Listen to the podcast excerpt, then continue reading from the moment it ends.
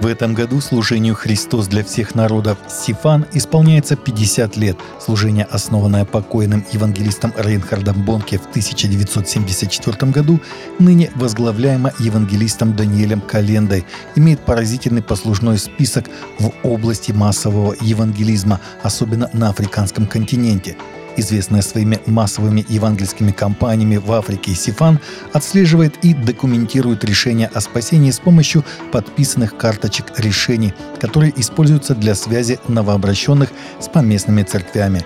По их подсчетам, за последние пять десятилетий около 90 миллионов человек решили последовать за Иисусом Христом. До декабря 2023 года Сифан провела более 500 великих евангельских кампаний в более чем 400 городах 91 страны мира.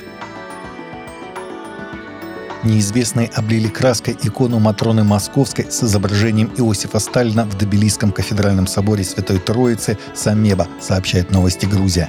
Икона, вывешенная в Самеба, несколько месяцев назад описывает житие Матроны Московской, канонизирована как месточтимая святая Московской епархии РПЦ в 1999 году, в 2004 причислена к лику общецерковных святых.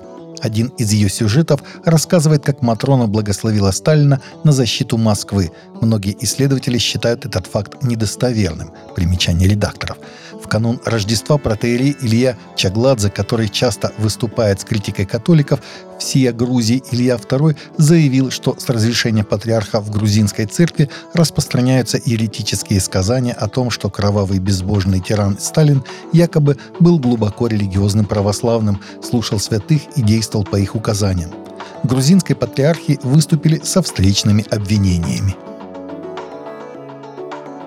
По меньшей мере 33 христианские церкви сгорели в разных регионах Канады с мая 2021 года, когда в стране на территории специальных школ были обнаружены сразу несколько массовых захоронений детей коренных жителей. Об этом сообщил телеканал CBS, который провел собственное расследование – по его данным, лишь дважды пожары были спровоцированы несчастными случаями. Специалисты уже доказали 24 поджога, остальные случаи еще расследуются. Но по предварительной информации, эти пожары также были устроены умышленно. Последний раз христианская церковь в Канаде сгорела в декабре 2023 года. Эти учебные учреждения в том числе управлялись римско-католической церковью. В 2021 году поджоги церквей осудил премьер-министр Канады Джастин Трюдо, заявивший, что граждане не должны вымещать зло на зданиях, которые могут быть местом утешения для других людей. Джонатан Руми, исполнитель роли Иисуса в сериале «Вы Chosen», избранный, объявил о новом проекте, в котором он расскажет о своем опыте исполнения роли Иисуса в сериале, сообщает moviegwide.org. Более двух лет я готовился, и вот, наконец, он появился, написал он в соцсети. Снятый мной четырехсерийный фокус-сериал под названием «Джонатан и Иисус» теперь доступен для просмотра исключительно на Amazon Премьер Видео. Руми объяснил, что в сериале будет показан не только его опыт, но и эффект, который игра в Иисуса оказала на зрителей, а также проблемы, которые она представляет лично для него, и то монументальное и меняющее Вселенную влияние, которое Иисус Христос оказал на историю и культуру всего мира.